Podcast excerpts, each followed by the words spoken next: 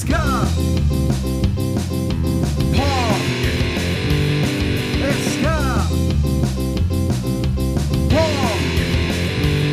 Alaska.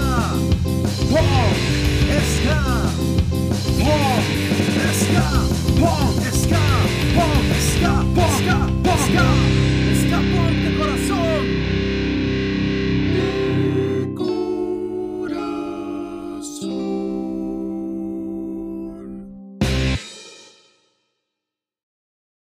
Saludos a todos, gracias por escucharnos en un nuevo episodio de su podcast Historias de Sky Punk en Costa Rica. Mi nombre es Gregory Calderón y no olviden seguirnos en las redes sociales como Ska Punk de Corazón. Recuerden visitar nuestra página web, estamos creando algún contenido importante para todos ustedes, así que eh, estén atentos en, en la página web, la pueden encontrar en nuestro Facebook Ahí está el link directo para ingresar a la página donde pueden encontrar el podcast, pueden encontrar el playlist que vamos agregando con canciones de las bandas que vamos entrevistando y la historia que vamos tocando. Adicional, eh, tenemos en esta página información relacionada a la música y la historia. Vamos a comenzar con este nuevo episodio. Ahora sí, estamos con los invitados del día de hoy. Antes sí quiero eh, invitarlos a seguir nuestra, bueno, un nuevo proyecto que tenemos que se llama Noticias Under News. Este va a ser un noticiero que estamos haciendo, un noticiero internacional. Eh, tenemos, bueno, lo integramos cuatro personas. Eh, una de Argentina que se llama El Pela, que tiene un, programa de radio en Argentina Luego está Josh Ska, que tiene un podcast y un programa de radio en México. Y este también va a estar. Voy a estar yo con el, con el podcast. Y también va a estar Luises, que hace videos en TikTok y en YouTube. Es muy buenísimo. Entonces, vamos a hacer un, un programa de, de noticias y eso va a estar saliendo próximamente, entonces ya lo pueden encontrar en Facebook e Instagram como Noticias Under News y bueno, ya comenzamos con, con nuestro invitado de hoy. Eh, tenemos a Álvaro, eh, Álvaro Camacho de la banda República Fortuna. Ahorita seguramente se nos van a estar uniendo algún otro integrante de la banda. Pero Álvaro, bienvenido. Qué dicha que, que se pudo hacer este episodio y poder hablar un poco de la historia de, de República Fortuna, que es bastante. No, pues muchas gracias más bien por, por tenernos, por pensar en nosotros Sabemos que, que, que la escena es muy amplia, ¿verdad? Y, y, al mismo tiempo muy pequeña, ¿verdad? Entonces, este, no, gracias por, por, por, tomarnos en cuenta y, y, aquí estamos representando. Buenísimo, sí, hace, hace un par de episodios, hace como tres episodios grabamos un episodio especial con, sobre el Finca Fest. Y bueno, sí. ahí estuvimos hablando con José. Entonces, eh, ahí estuvimos con José por dicha y, hablamos un poco pero era más enfocado en el Fin Cafés, entonces ahí quedamos de que podíamos hacer un episodio con toda la, bueno, con la banda, para hablar un poco de la historia de, de, de República Fortuna, que como decía es bastante amplia, ahí ya tenemos un nuevo integrante. David, bienvenido, no sé si ya nos puedes escuchar. Hola, hola, sí, ¿cómo están? ¿Qué tal? Todo bien. Disculpan ahí, estaba en clase y ya, como siempre, se, se extiende un poquitín ahí. Pero bueno. No te preocupes, más bien estamos Como iniciando. en la época de la U me escapé. sí, sí. Bueno, no, agradecerles también, David, eh, por, por integrarse y también participar en este episodio. La verdad que se les agradece mucho el tiempo y el espacio.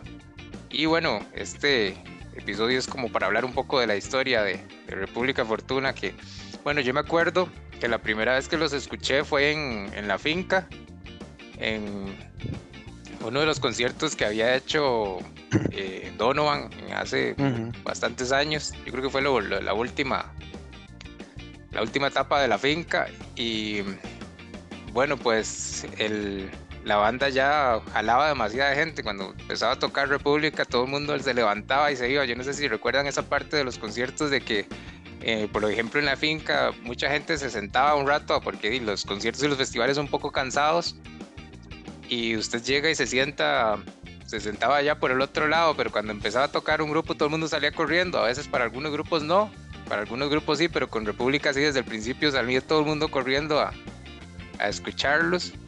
Este, entonces bueno, y así más o menos fue que los, los conocí hace quizás unos 20 o 20 años o más.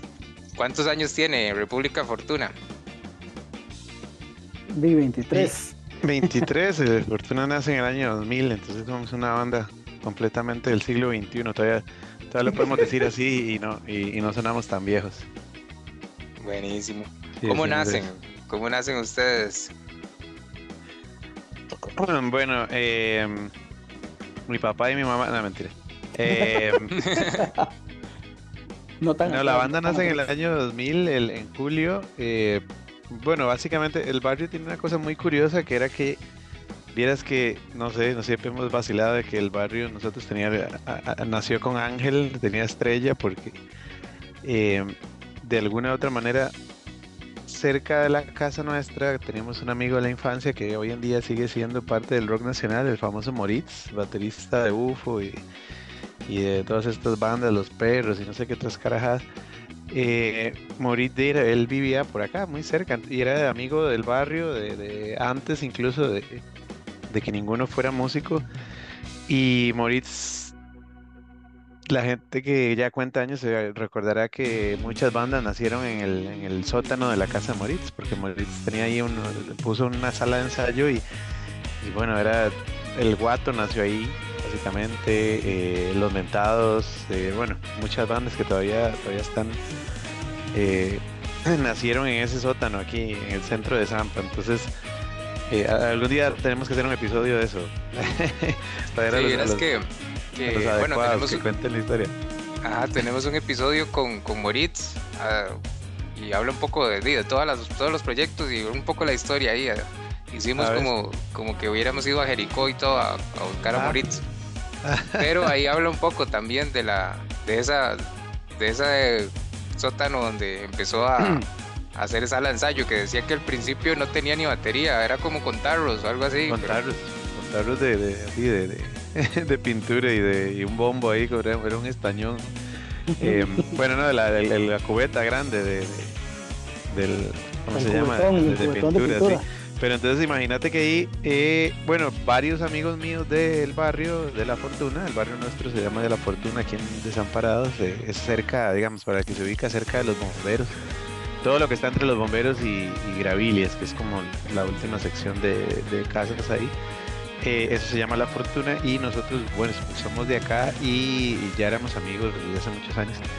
Varios de ellos ya empezaron a tocar con las bandas que nacían ahí. Mi primo Andrés, que es el guitarrista de la banda de la República hoy en día, él estando ahí, Giovanni le dijo que era cierto que tocaba guitarra y que se quería tocar guitarra con un grupo que se llamaba El Guato.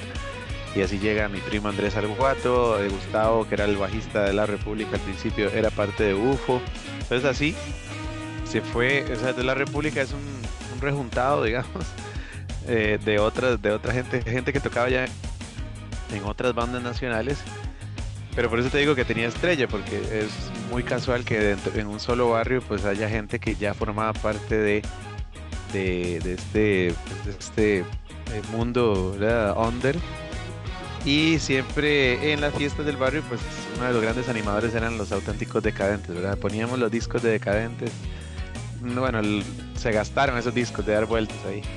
Y eh, que siempre fue la idea de hacernos una banda como los Deck. O sea, siempre en, en las fiestillas del barrio, como un día nosotros tenemos que hacer un- una banda del barrio y hacerla como los decadentes y tocar ese tipo de música, ¿verdad? Alegre, fiestera. Entonces, por eso, si vas a ver los primeros discos, si vas a ver el primer EP, por eso lleva una cumbia, por eso lleva un cha-cha-cha, por eso lleva.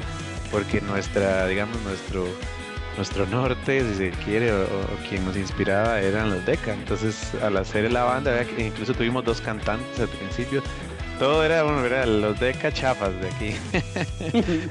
Pero bueno, esa fue la idea y por eso la banda entró en, en el, en este marco del under como la única banda haciendo eso. O sea, porque los mentados pues hacían reggae, los garbanzos hacían pues su, su sky y, y, no había nadie que metiera ahí, ¿verdad? Ese otros ritmos un poquito más latinos y creo que por eso fue que la República pues cayó como en, un rompecabezas, quiero imaginar como un rompecabezas donde le hacía falta tal vez una piecita y ahí cayó la República a llenar ese espacio. Entonces, vieras que nos convertimos en la banda abridora de Chivos, nos invitaban a abrir montones de conciertos de, porque a la gente le encantaba que poníamos a todo el mundo de una vez a bailar, que era lo que estabas diciendo, como para amarrar con lo que decías al principio, ¿verdad? Eh, eh, entonces tuvimos, creo que nuestra primera etapa fue muy de, ser abridores, pero justamente era bonito por eso, porque la gente se levantaba y ya decía, "Mae, oiga, ya empezar esta hora y a, darle a la cumbia y a todo eso, entonces,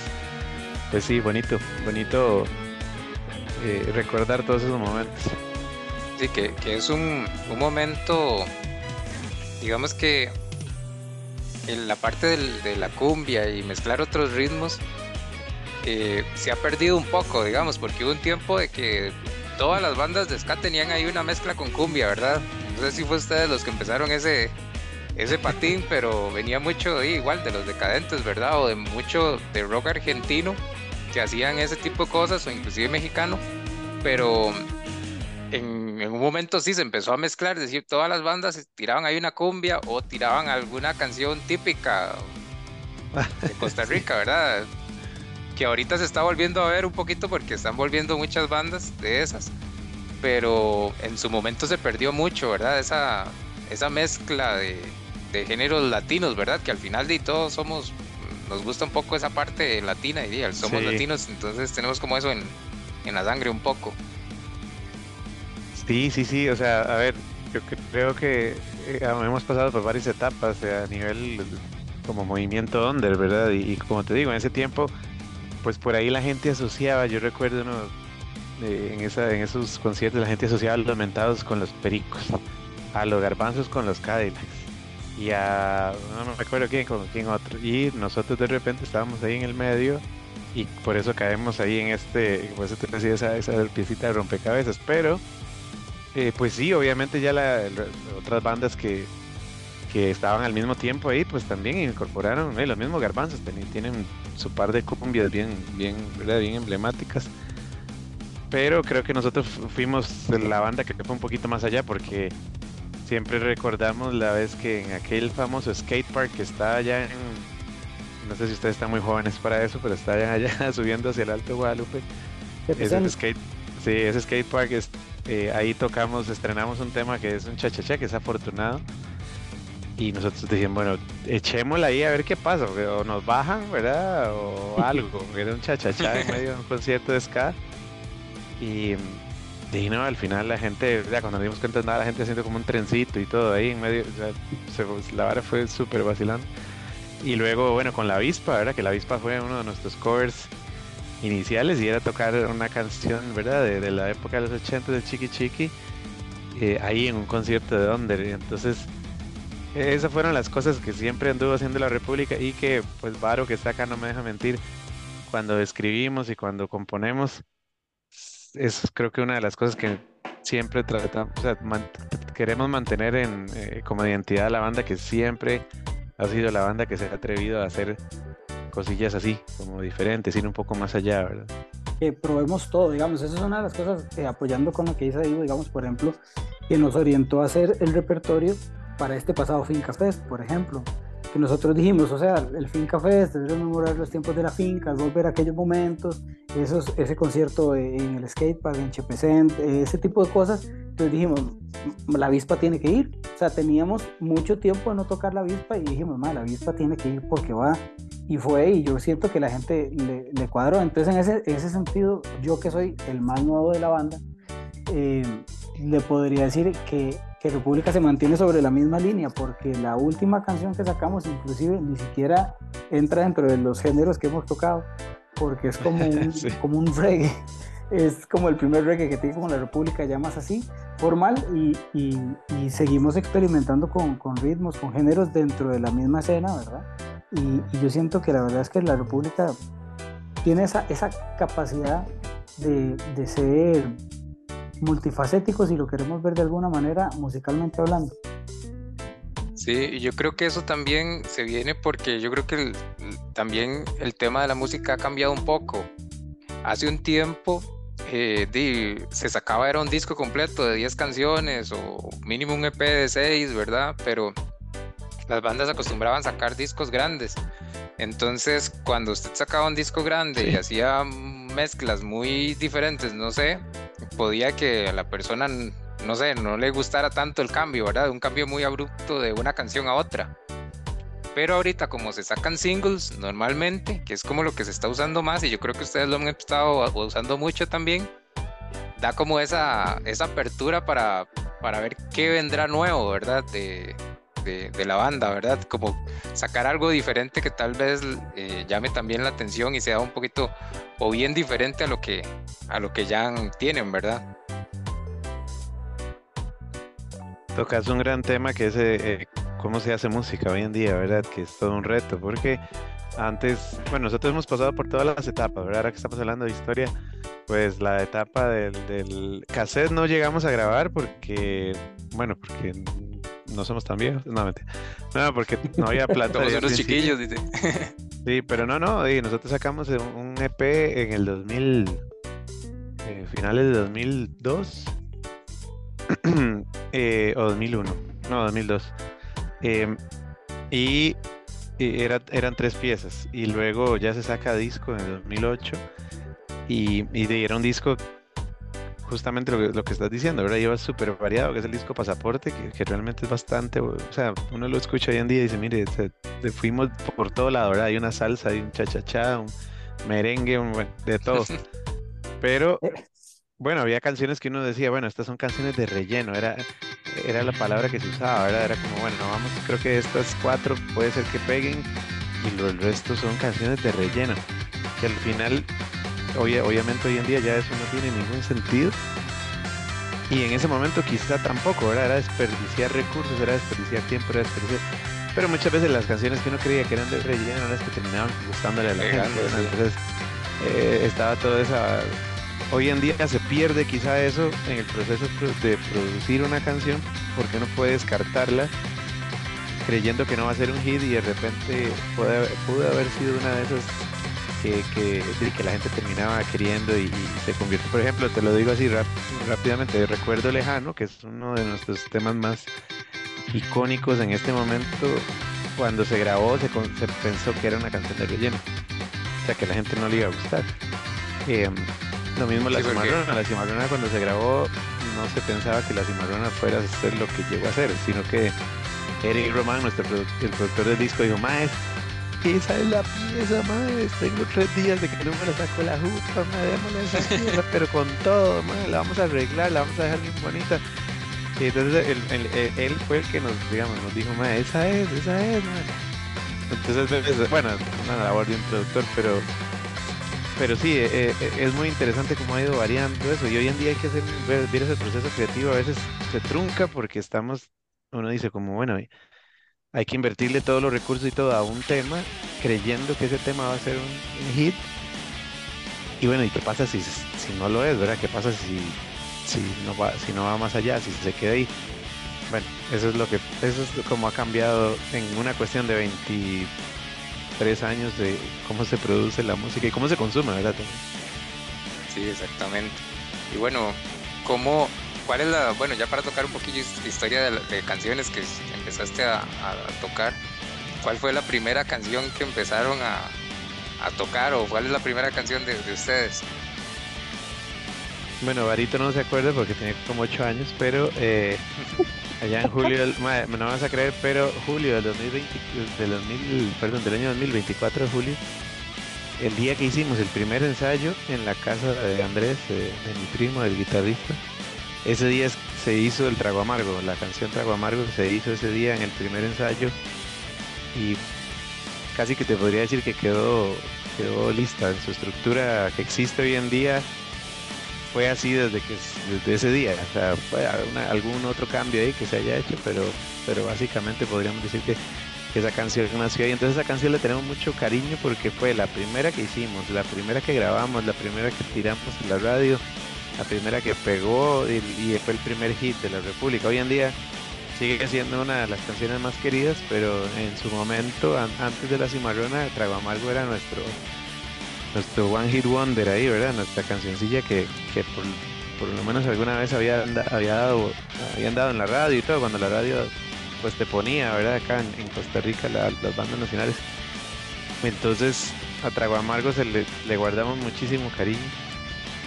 Yo soy uno que la defiendo siempre en los setlists cuando lo estamos haciendo y creo que nunca la hemos sacado en setlist. Es, por ese cariño que, o por ese tributo, pues yo siempre siento que esa, canción se lo merece. Ir, siempre ahí en el repertorio, pero sí, esa fue la primera y creo que la anécdota es que, que nació el, día uno. Sí. Bueno, dentro de. Ya son un montón de canciones que tienen, inclusive, pero ¿cuál es como la. Bueno, ya hablaste de esa, pues no sé si hay una que, que vos te digas, es que esa es mi canción, esa es la que a mí más me gusta, o tal vez tiene una historia curiosa o algo así. ¿Usted, Barito, alguna? Tal vez yo, digamos, yo lo que le puedo decir es que de la última pieza, el último lanzamiento de la República, es como la primera grabación ya a nivel profesional que yo tengo, entonces le guardo mucho cariño a la canción porque es la, la primera vez que estoy en un estudio y que grabo ya a nivel, a nivel profesional, ¿verdad? Eh, entonces le guardo mucho cariño, pero por ejemplo, así de, cariño que yo le puedo tener a, una pieza, porque me gusta la energía que transmite, la alegría y, y la fiesta, me encanta A ti te canto. Porque es una, una salsa que también tiene otros géneros dentro de la misma canción y que es muy movida, muy alegre. Esa para mí es una canción que me gusta mucho eh, y como dice Daigo, así le guardo mucho respeto y me gusta que esté en los repertorios porque trae mucha alegría a lo que estamos haciendo. Y de hecho que Daigo no me deja mentir, cuando nosotros hablamos en los ensayos lo que decían era, Mae, ¿por qué no la seguimos tocando cuando la estábamos tocando? ¿Por qué la guardamos? ¿Por qué la congelamos? Y la volvieron a retomar y ya le metimos como más sabor latino, más, más como esa, esa sangre caliente latinoamericano, ¿verdad? Que, que invita al movimiento y a la fiesta. Entonces siento que, que es una canción a la cual yo le guardo mucho cariño y, sencillamente por eso. Y siento que, que se ha logrado, se le ha logrado dar buen- bonita forma después de, de que se retomó. Y bueno, y para agregar a eso, esa canción y la cumbia del guiro tienen una historia muy curiosa, comparten algo en común. Eh, mae, yo siempre he sido un, o sea, un oyente de la radio, pero a mí me encanta la radio.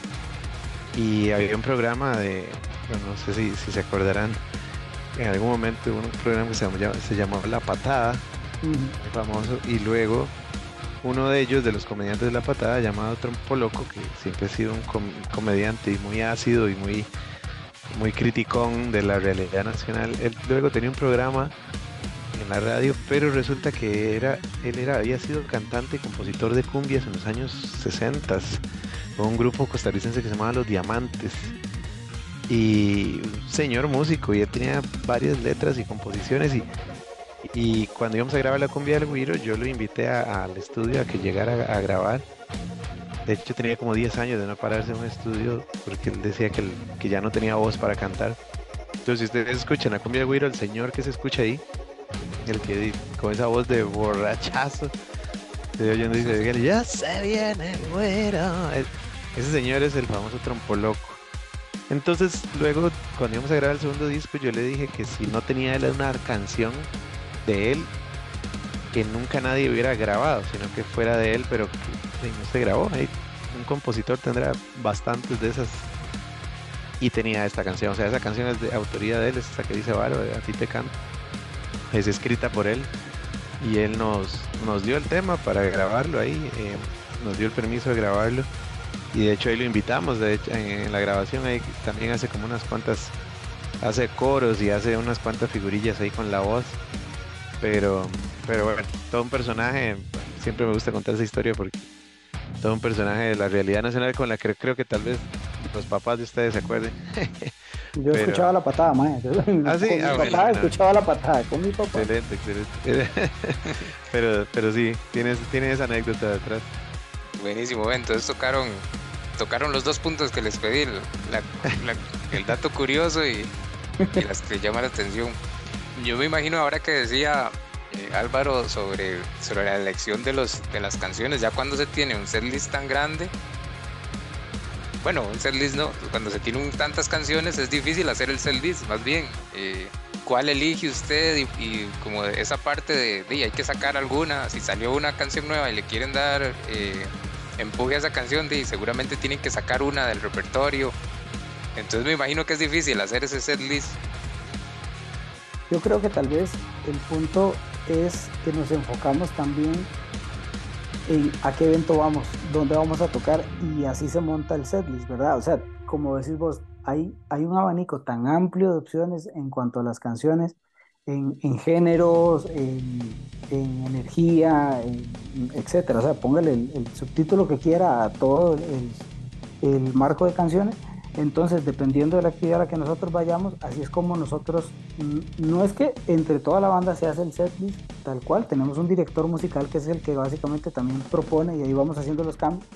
Cambios pequeños se hacen en, en los diferentes ensayos, tal vez, pero, pero el setlist sí se hace mucho basado eh, hacia dónde vamos. Uh -huh. Si es eh, una cuestión para, por ejemplo, una municipalidad, un gobierno local o o si es en un bar para abrirle un concierto a otro grupo, o sea, qué tipo de chivo, o si es por ejemplo el Finca Fest, o si es algo ya de producción propia, ahí es donde nosotros metemos mano y ahí es donde montamos el setlist. Entonces, siento que hay algunas canciones que están para determinadas actividades, otras que son políticamente incorrectas que no las podemos tirar en cualquier momento, entonces ahí las tenemos como para sacarlas en, en, en chivos como la finca, como el Finca Fest o, o ya una, una, cuestión más, más propia de la banda y, y otras que son para, para, diferentes circunstancias, pero como ahí se va montando, dependiendo de dónde vamos, ahí es como montamos el, el, el repertorio.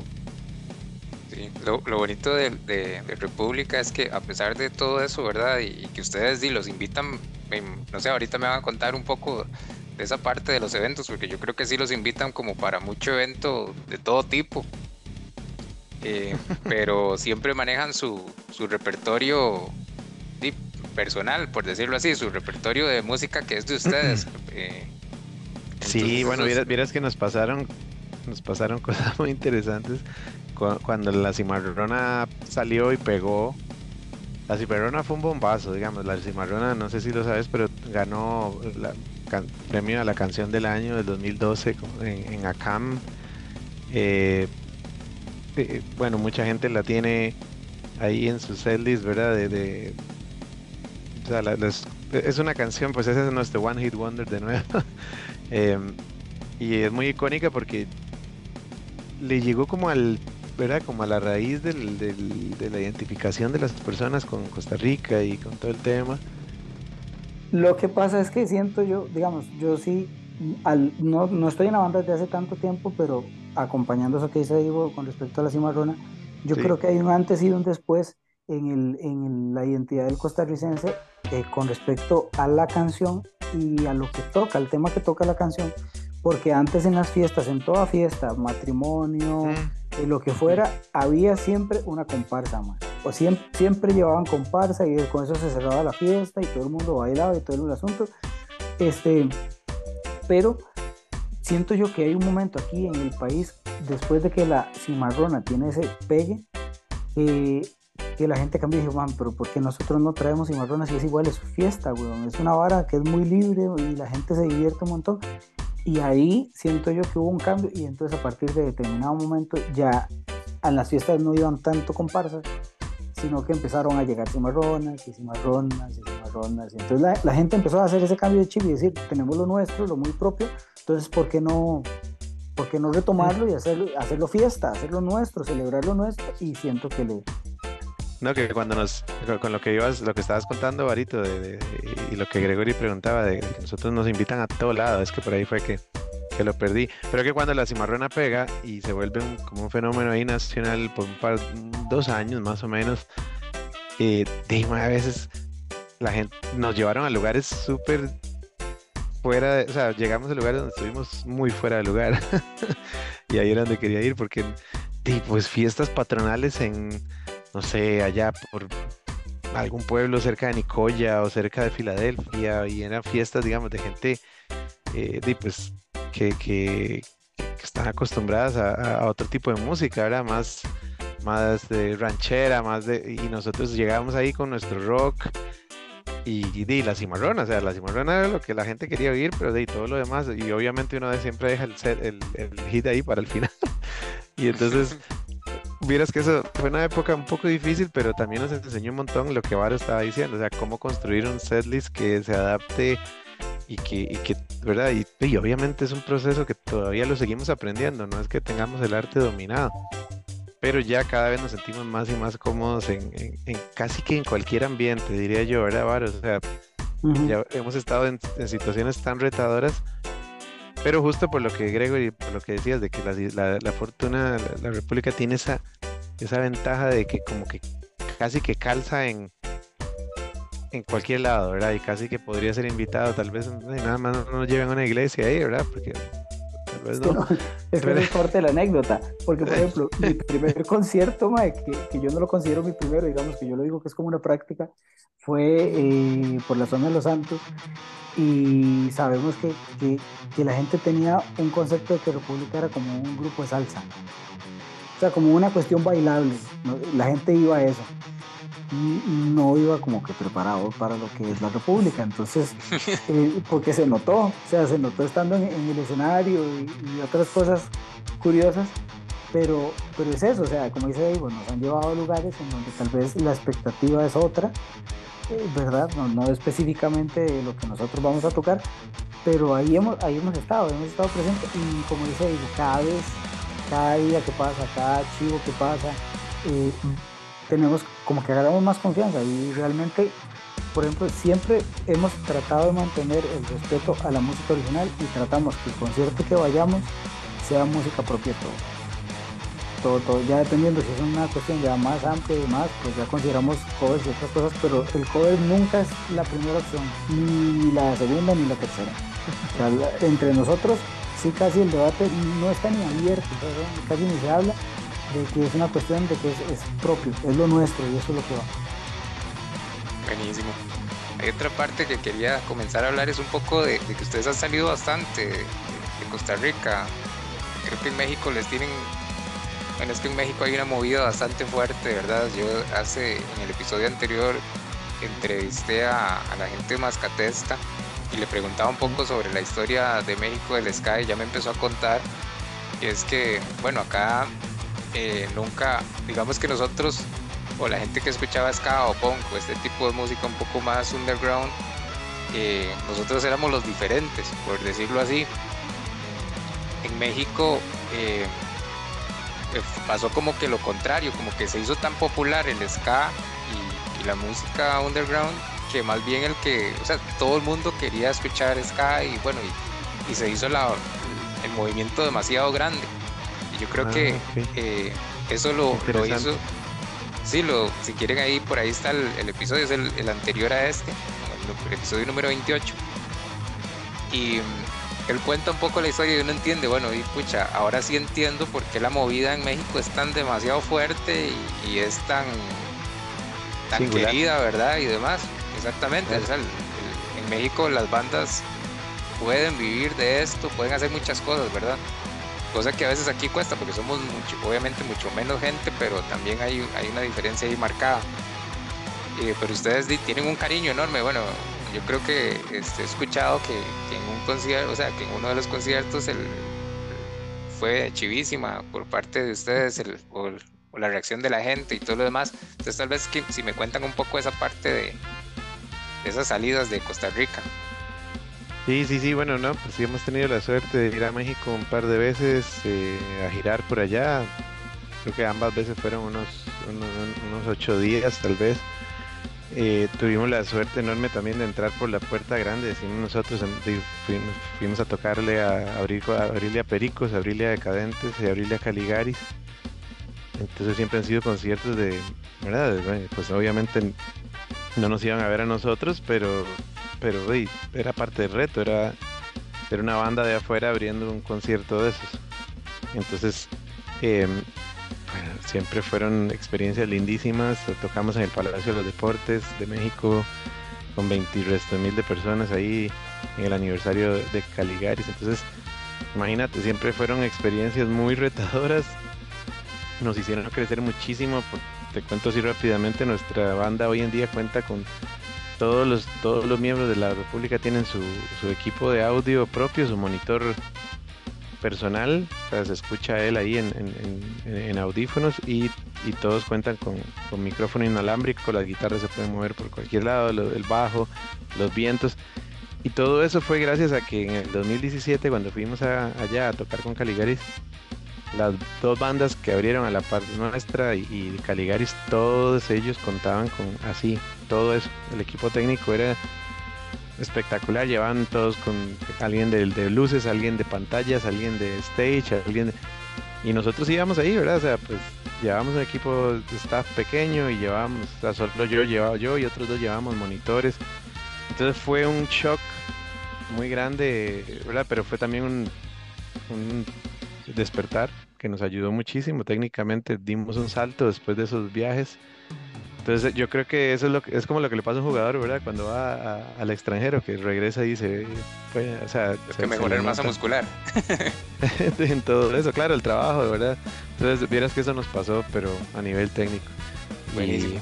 Sí, entonces, con- continuando con lo que decía Diego de, de las salidas, por historia, porque me la sé, porque me la han contado, este, de que los maes, como dijo Diego, o sea, el, equipo que se llevó a México era un staff pequeño, ¿verdad? Porque somos, di- no, no- o sea, no nos dedicamos a esto, ¿verdad? Hay que tener en cuenta eso, que esto no es nuestro, nuestra fuente principal de ingresos. y, y entonces estábamos, bueno, estaban ellos, yo no, en el hotel y normalmente en ese tipo de eventos, eh, antes de que la banda llegue a hacer prueba de sonido o lo que sea, se va el staff, ¿verdad? Que trabajan todo, las luces, como dijo Dave, los técnicos de pantalla, los del stage, lo del el guitar tech, el, el, el drum tech y todos esos técnicos, ¿verdad? Que están para cada uno de los instrumentos. Y entonces habían un montón de microbuses y en una microbús específica iba el staff de República y se suben, creo que fueron dos o tres pelados de los que yo creo que todavía están en el grupo. Y Sí, entonces ya se sientan así, se sientan en el microbús y, y se quedan como en silencio ya, normal, y esperan un tiempo y que los, los del- de, los otros, de las otras bandas, eh, y, ¿y dónde están los demás? Y, "Ma, es que no hay demás, solo somos nosotros. Entonces, porque son staff muy grandes, los más estaban esperando seguro un, no sé, ¿qué? 11, 12 maes y se montaron tres. Entonces es como esa vara, ahí es donde dice Diego que, que a la banda se le abrieron los ojos de llegar y decir, las cosas las estamos haciendo bien, pero se pueden hacer mejor. Y que eso es creo que algo también que tratamos de mantener hoy en día, ahora ya que yo puedo contar lo que veo, de que todos los días tratamos de hacer las cosas mejor, o sea, tratamos de hacerlo, si lo estamos haciendo bien, tratamos de buscar maneras de hacerlo mejor, cómo, cómo suplir una necesidad de, equipo como los in-ears, que para nosotros ahora son, son necesarios, eh, o paquetes, packs que se llaman para, para usar, como dijo Diego, la guitarra inalámbrica, el bajo inalámbrico, lo, lo que sea, los pitos tienen sus micrófonos inalámbricos, o sea, eso, ver cómo solucionamos todas las necesidades que empezamos a ver y cada día, aunque no parezca, surgen más cosas. Y un día estos en el chat de la banda mandaron un enlace de un video de, de cómo ciertas bandas manejan un concierto y que todo, todo es un espectáculo que va ligado, van ligado luces, va ligado video, junto con secuencias eh, y con un montón de cuestiones más. Y todo con un programa que está en una compu, en el cual cuando va a empezar el chivo le dan play y todo el chivo corre. Corre, corre, corre, corre. Entonces empezamos a decir, más lo, que sigue, tenemos que hacerlo. Y, como te digo, siempre hay algo que mejorar y, y eso- y en eso estamos, pues en eso continuamos. Sí, bueno, y que ustedes llevaban equipo, porque yo me imagino que alguna banda de acá se hubiera ido sin nadie, ¿verdad? Digamos, solamente la banda. Y cuando tienen que subirse ahí a, armar todo, y los o mismos. sea, nosotros creo que tal vez también agregar que nos resistíamos en algún momento, y eso le creo que le pasa a muchas bandas de acá, que se resisten como a hacer ese, ese brinco técnico, ¿verdad? De pasar de, de, bueno, que los cantantes aquí nos mal acostumbramos a, a siempre el monitor de piso, ¿verdad? Y, ya, porque es que eh, con monitor de audífono no, no me gusta, no me acostumbro. Todos, todos nos acostumbramos y al final el, cambio es muy notorio, se nota mucho el producto que sale luego de, de- de- la tarima hacia la gente, porque si te estás escuchando claramente, evidentemente ya no vas a, bueno, no te vas a equivocar tanto, no vas a desafinar en el caso de alguien que está cantando. No va a tener que forzar la voz tampoco. eh, sea, es, todo un montón de ventajas que en un principio uno también medio por eso, por ser muy under, ¿verdad? Ah, qué fresa se ve que toda la banda ande con micrófonos y monitores.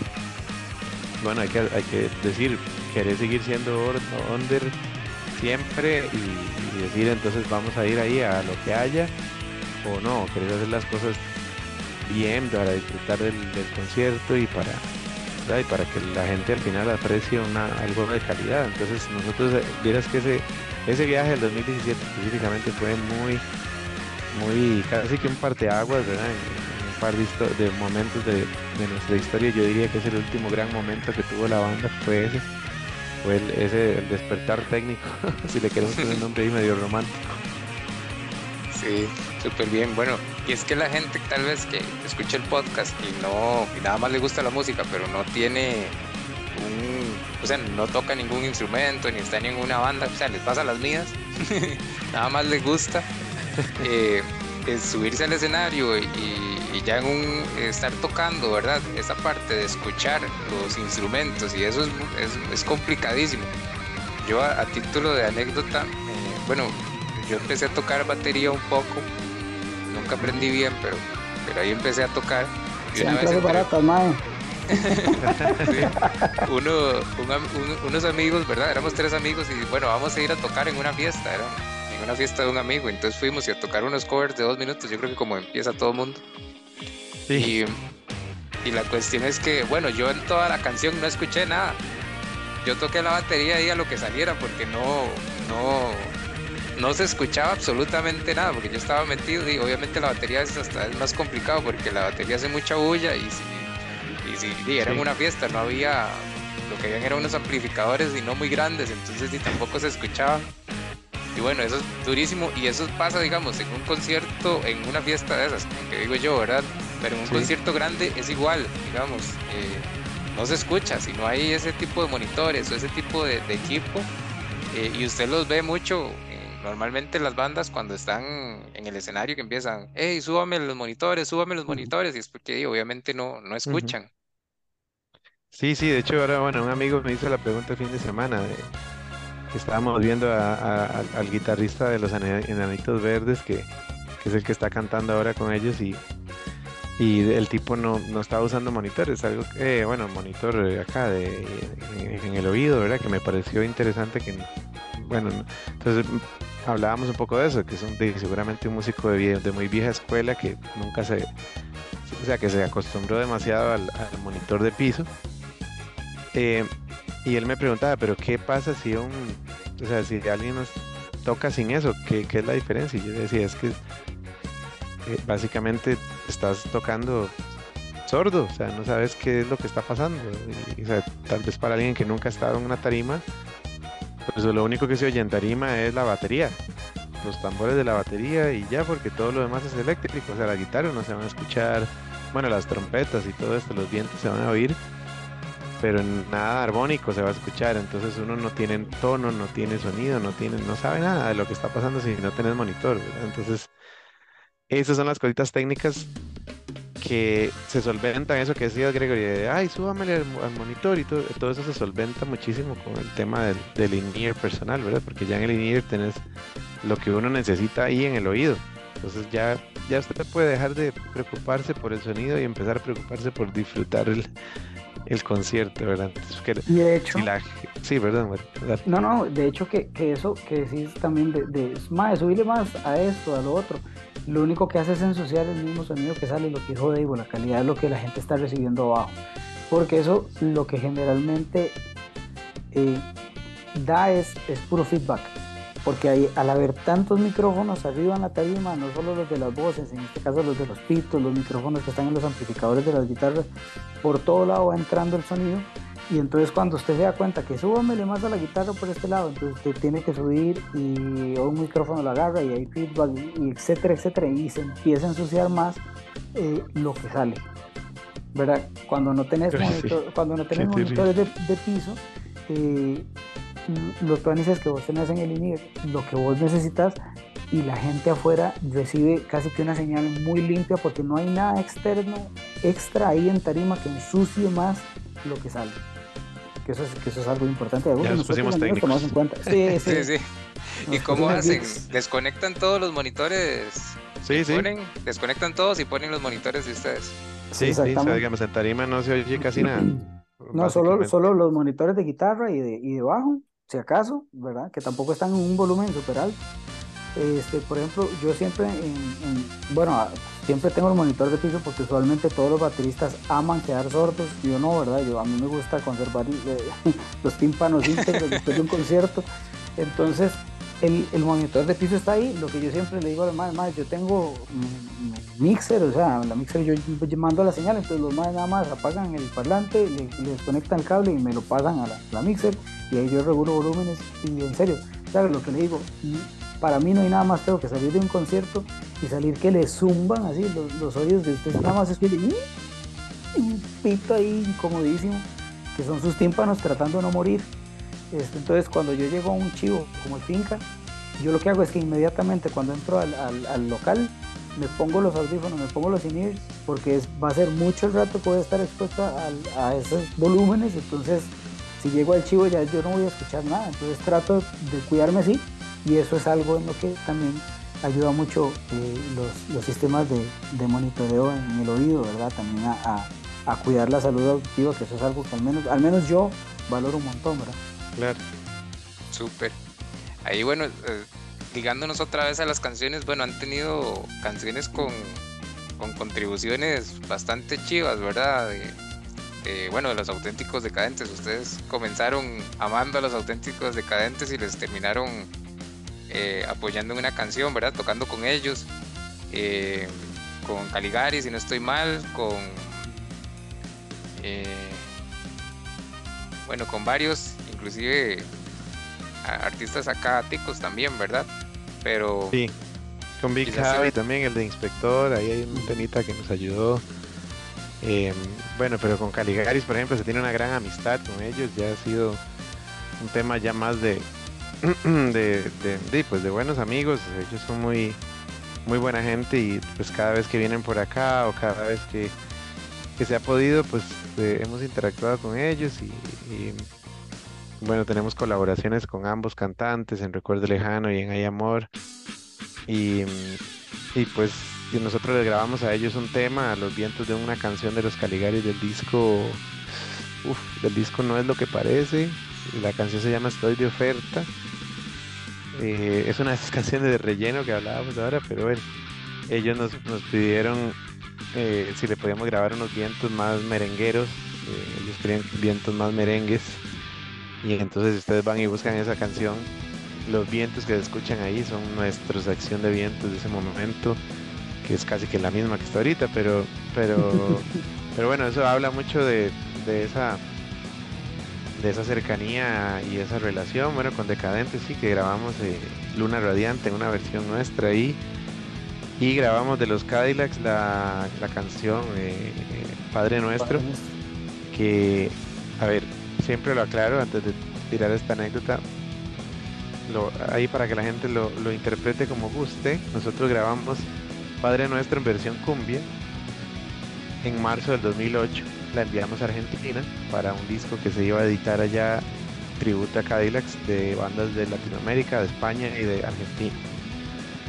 El productor se la muestra al bajista de los Cadillacs en abril del 2008 le muestra todas las canciones porque era como una curación ahí, a ver cuáles entraban, cuáles no.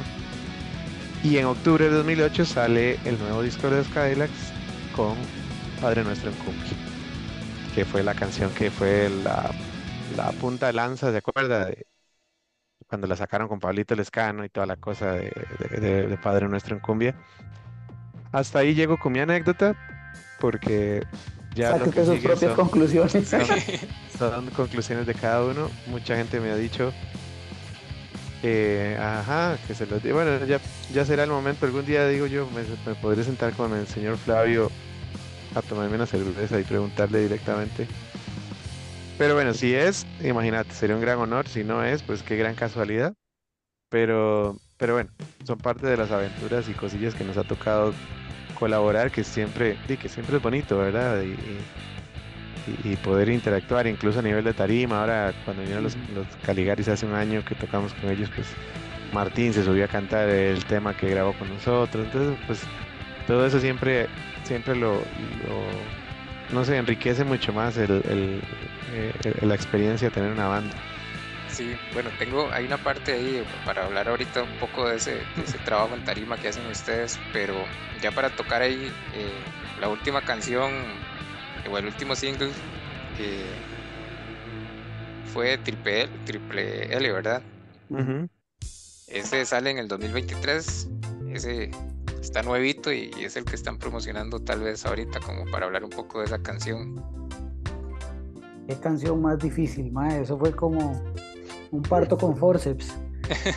O sea, puede que la comparación sea muy tosca, pero, pero ¿cómo costó? Porque fue una pieza que salió en pandemia eh, y la parte del- de, la composición fue compleja porque casi que todo fue virtual.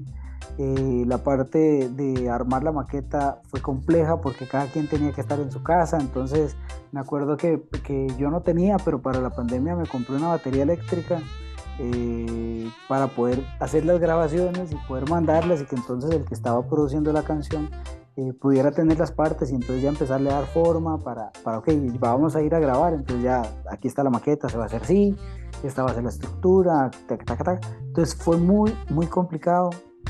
Eh, también con respecto, por ejemplo, a la parte de la letra, fue, fue, fue un proceso muy pesado porque la canción curiosamente empezó como siendo muy feminista y no queriendo meternos en temas políticos, o sea, era como si la cantara una mujer y no se sentía genuino. Es que siento que eso era como el sentimiento que teníamos, no era como, como, como, real, porque ninguno de nosotros era 10 mujer, weón. Entonces, es como hablar de algo de lo que usted no, no, no, no es parte. No sabe, sí. Exacto, uno sabe. Entonces, cuando ya nos sentábamos detenidamente, empezamos a cambiar alguna que otra palabra y ya la percepción no era un, como un enfoque feminista, sino que era como un enfoque de un mae que está diciendo cómo le cuadra una huila. Entonces ya, ya dejó de tener ese toque, como ese tinte político, si lo queremos ver de alguna manera, ¿verdad? Y empezó a tener un toque más como sentimental, Sí. más emotivo y más general. y ahí fue como, fue como saliendo. Y llegó un punto de la canción en donde ya todos estábamos hartos. Ma, era una cuestión que ya no, la, no podíamos escuchar más. Eh, ya después de haberla grabado, eh, donde el mae nos mandaba, "Ma, vea, esta tiene más pitos que esta, esta tiene eh, la lira, la principal, un poquito más asada, y nos mandaba como cinco versiones, y ya yo escuchaba todas iguales, y la gente ya, nosotros los que estábamos en la parte de composición, ni siquiera la queríamos oír, ma, ya estábamos hartos, pero al final salió, al, al final salió, Sí, y- eh, y me, me siento que es algo que... que refresca, siento que refresca el, el repertorio de la República, madre, porque es algo que la República no había tocado nunca, eh, es un poco diferente a lo que ha hecho usualmente y entonces siento que es como, como, como decís vos, como ahora se sacan singles y la gente espera que es lo nuevo que va a seguir, ¿verdad? Que hacia qué lado van, van a andar, como la República se da esa, esa licencia, esos permisos de, de hacer lo que nos da la gana y tocar los géneros en los que nos sintamos cómodos este, y que nos hagan sentir bien. Entonces, por, por ese lado anda la, la triple L como anécdota personal, ¿verdad? Que sí fue algo, que sí fue un, Sí, fue no, no, y un día es muy bueno, complejo. Yo creo que ya, ya tratando más bien de bloquear ese episodio tan difícil. Sí, yo les incluyendo hice la, pregunta y me hicieron una cara como, como de no, no me pregunte por esta, pregúntame por otra. No, no, la parte de la pandemia, ¿verdad? Todo lo Sí. que fue. Imagínate que nosotros, eso fue como en, ju- en marzo, abril, mayo, ¿te acuerdas que la cantidad de casos era bajita? eh, cinco casos diarios, siete casos diarios, cosas así.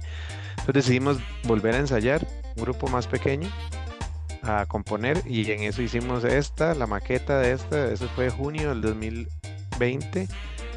Y en ese fue el Mm. momento en que estalló la, Ujú. la, la cantidad Julio. de casos así. Junio, Julio, julio, sí. julio, julio ya se despedazó de grabar y, Y ya entonces ahí ya tuvimos que cada uno quedarnos en la casa y ahí fue donde tratamos de empezar a terminarla de forma virtual, luego ir a grabar y cada uno tenía que ir a grabar por aparte porque el productor no permitía que hubiera más de dos personas en el, al mismo tiempo en el, en el, en el estudio. Entonces, todo fue así. O sea, fue una canción grabada durante pandemia y, lleva todos los dolores de la pandemia adentro de ella.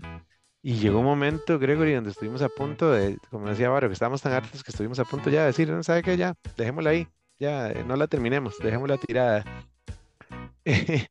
Y, y bueno, eso se resume, creo que lo más obvio es que el proceso de la canción sale en el 2023, o sea, habla de todo ese, de lo doloroso que fue, y no es que la canción le tengamos un- ningún tipo de antagonismo, más bien nos, nos gusta que Sí, hoy en sí, día, más bien la hemos tocado en los conciertos y la gente ya la está cantando, o sea, quiere decir que ya tiene un pase, un check para, el, para los setlists de los, de los conciertos, lo cual nos alegra muchísimo. Y ha recibido muy buenas, muy buenas eh, pues críticas y, y- y- y se ha recibido bien. Entonces, pues muy contentos de que más bien ese niño que costó tanto que, que naciera, esa niña, pues ahí, ahí está, ya Valió la pena el- el- la constancia y el esfuerzo, porque bueno, yo creo que eso habla un poco de, de la vida normal, que así es, ¿verdad? A veces lo que cuesta más y lo que es más difícil y que a veces uno no, la gente, a veces muchas cosas las dejamos botadas, y eso pasa en todo, ¿verdad? Cuando usted lo, la empieza a ver un poco difícil, y lo más sencillo es dejarla botado y voy por otro camino, me agarro por otro lado, mejor, que sea más fácil, pero así es la vida a veces. eh, hay que ser constante y hay que agarrar las cosas difíciles y más bien verlas como un reto y, y sacarlas, ¿verdad? Porque a veces dan buenos resultados. Bueno, generalmente dan mejores resultados que lo, que lo que viene fácil, ¿verdad? Esa vara, esa vara para mí yo lo comparo como con correr una maratón sin haberse preparado un solo día, mae, nada más llegar el día de la carrera y empezar a correr los 42 kilómetros, porque fue, fue, fue muy largo, o sea, fue, emocionalmente fue muy cansado. Eso fue, sí. Sí, sí, sí, que la canción es buenísima, pero, pero tal vez el momento fue lo que ustedes los... La gente no sabe lo que es detrás, mae, de una canción, o sea, Sí. una canción que dura tres minutos, tomó tres años para hacer, mae, entonces... Es una vara cansada, weón. Es una vara, digamos, como, le, como repito, o sea, en foco, es emocionalmente cansado. Porque no era lo que, lo que se esperaba, ma, era un momento de incertidumbre eh, general y, y- y tocó hacerlo así, ma. Entonces, Fue es nuestro como- spaghetti incident.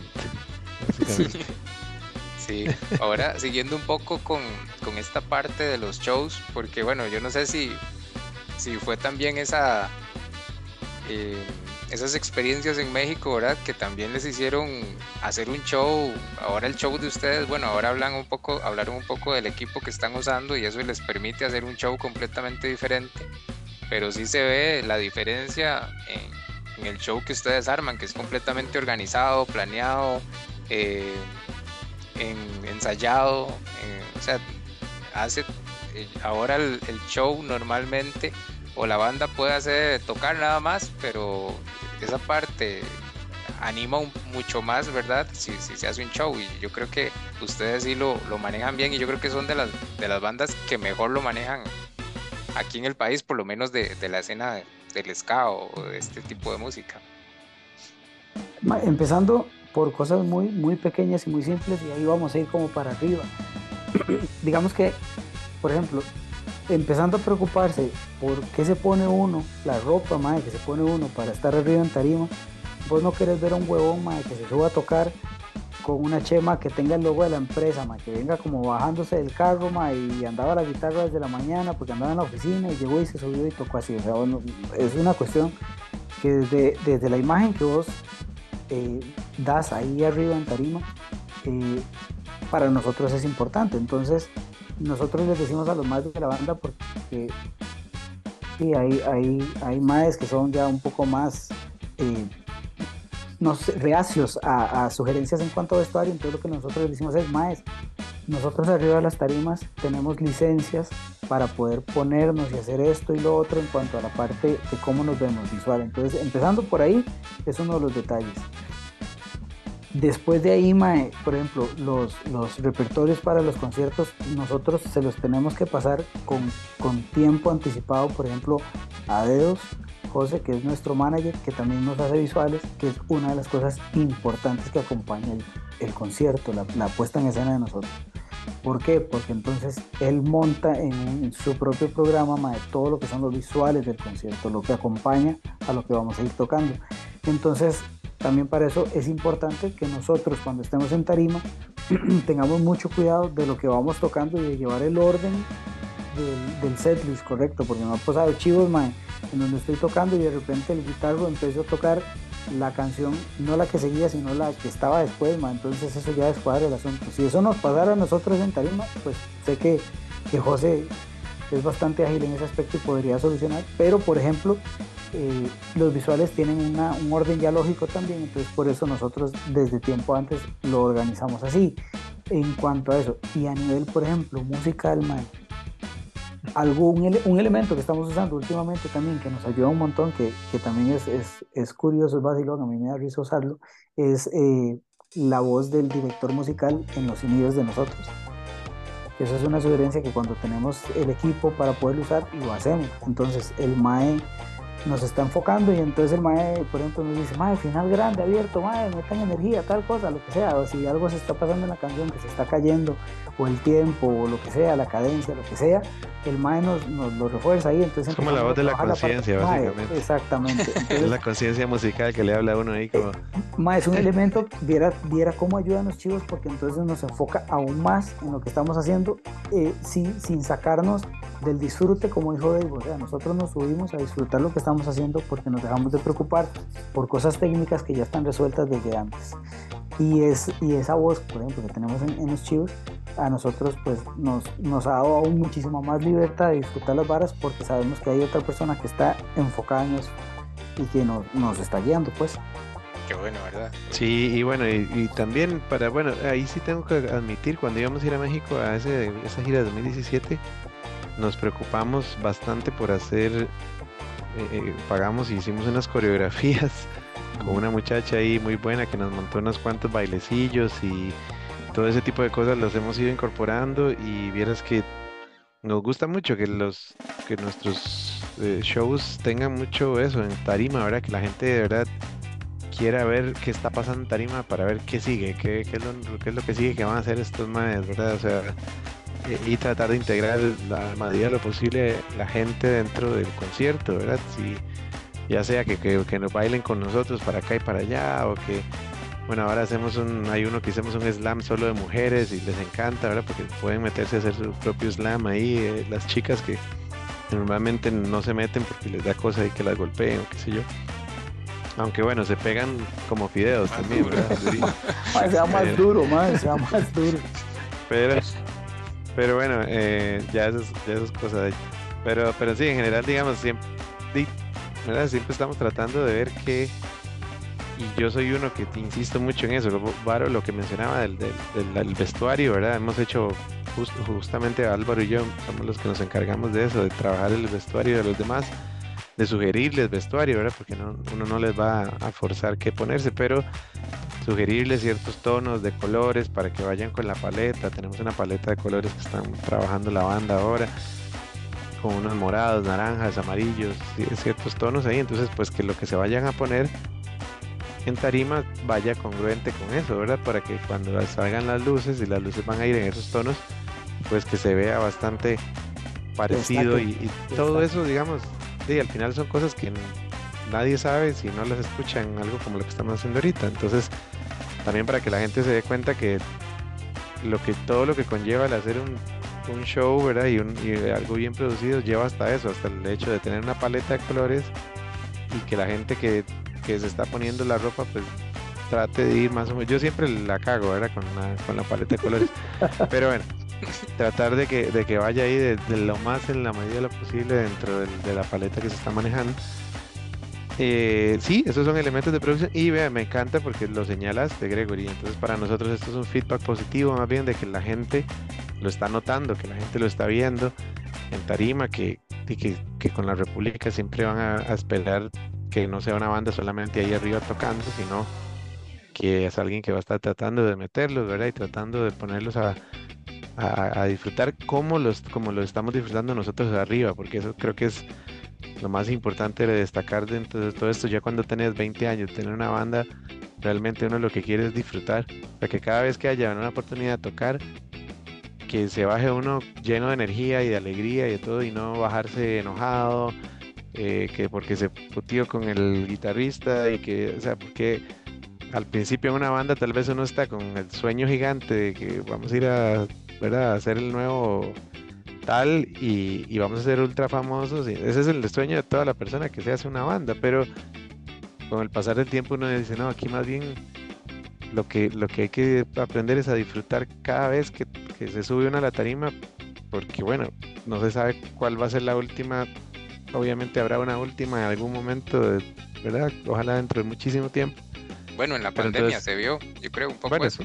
Eso fue así, fue como, ¿verdad? Y en un momento pues, eh, justamente casualmente con el Fin Café, ¿verdad? Que fue el Ah. último evento del país.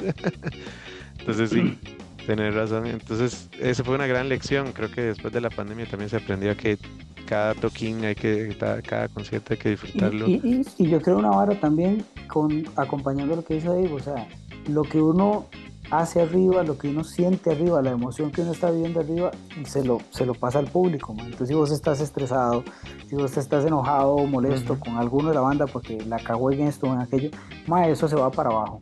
La gente lo, lo, lo siente, ma, la gente no es tonta, la gente eso lo percibe. Así como percibe una camisa de X o Y, el vestuario, lo que sea, las luces, si es que lo perciben, ma, la emoción se percibe. El músico lo que hace es que transmite emoción.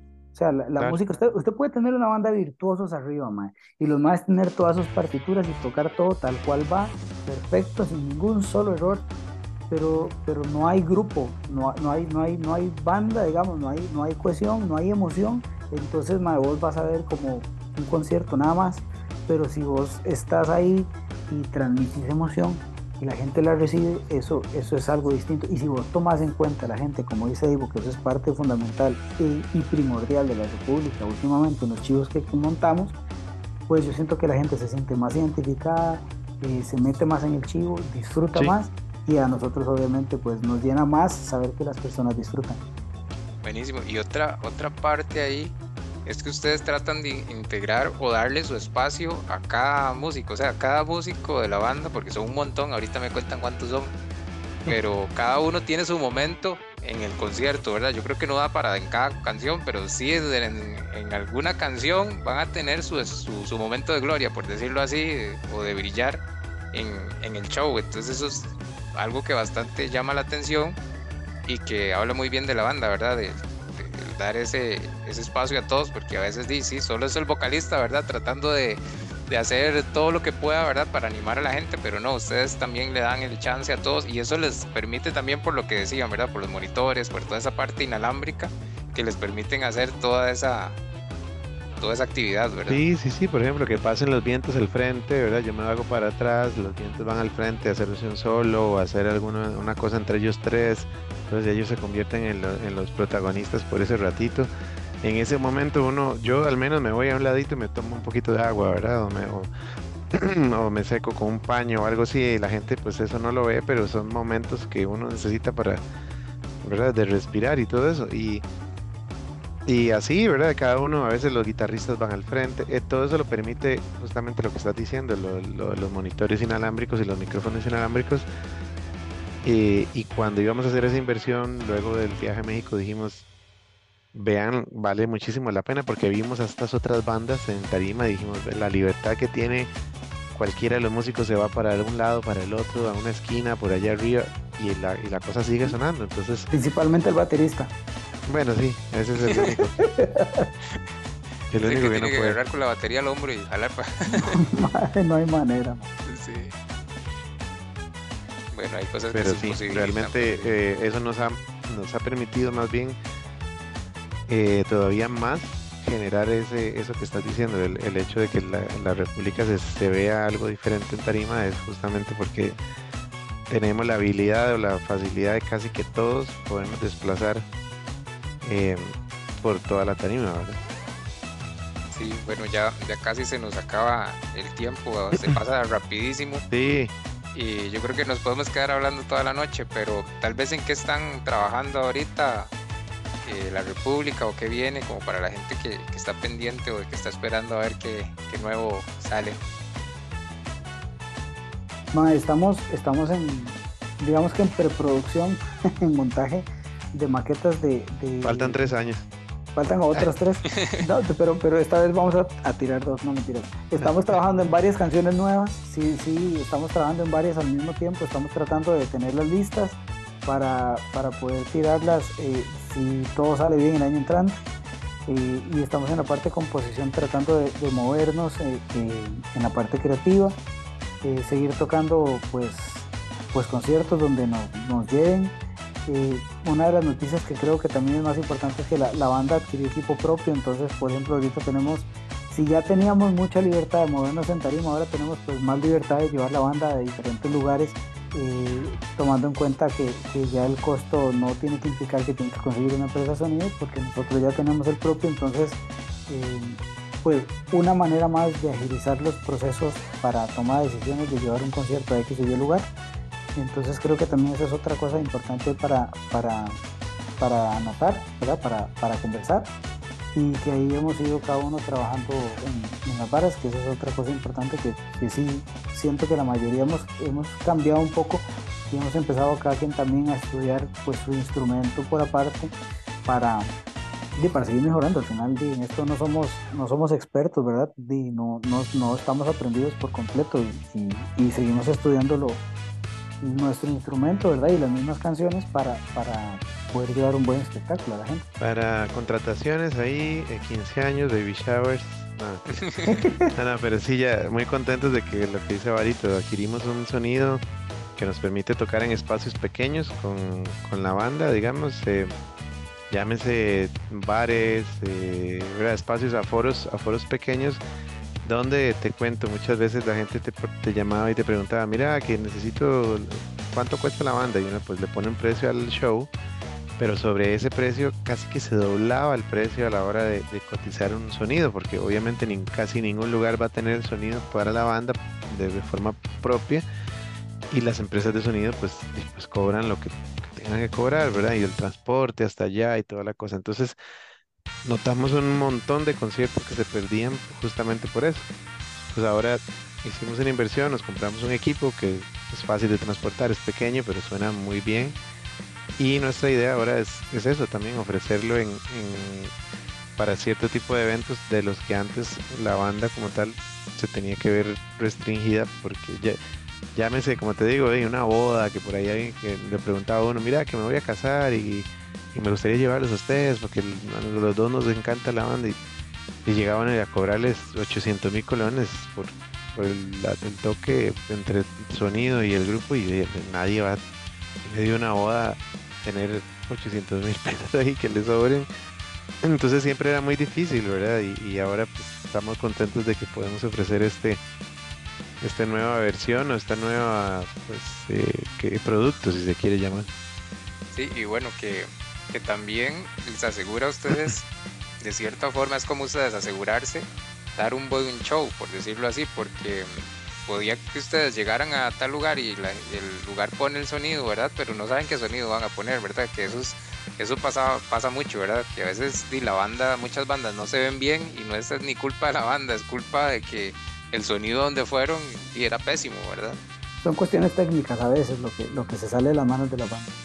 Sí, sí, sí. Entonces, bueno, ahí de paso es decirle a la gente que pues que corran la voz y que si alguno tiene algún tipo de idea como esa, eh, o, lo ha pensado antes de llevar una banda de este formato a algún tipo de actividad, pues que sepan que, que, ahora tenemos la posibilidad y que también, ¿verdad? Tratar de adaptar un poco el show a- al- cliente. Obviamente no se puede siempre, pero, pero ya uno conversa y, y trata de llegar a un acuerdo de, de qué tipo de canciones o de qué tipo de cosillas les gustaría, ¿verdad? Para, para eso, pero, pero bueno, muy con- esta es como la nueva etapa y lo que estamos ahorita trabajando, como decía Bar, pues un par de cancioncitas nuevas, ojalá para, para mediados o principios o mediados del próximo año.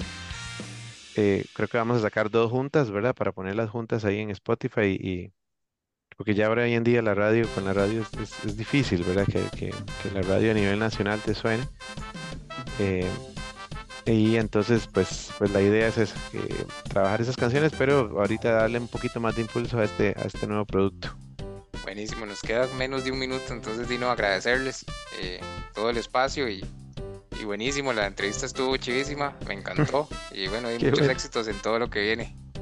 Buena vida ahí para datos geeks, ahí cualquier cosa con respecto a temas de tarima, con mucho gusto. y para las clases de batería. También. Eh, sí. no, don Gregory, muchísimas gracias por la invitación y, y un, un gustazo de verdad poder compartir con la gente. eh, que nos busquen ahí en redes sociales, ¿verdad? Cualquier cosita, cualquier duda y cualquier eh, pues foto indecorosa ahí del, del baterista. Nos vemos, muchas gracias. Pura vida, muchas gracias. Saludos, hasta luego. Chao. Con esto llegamos al final de un nuevo episodio de su podcast Historias de Skypunk en Costa Rica. Gracias a todos por escucharnos, gracias por escuchar cada episodio. Nos vemos, muchas gracias.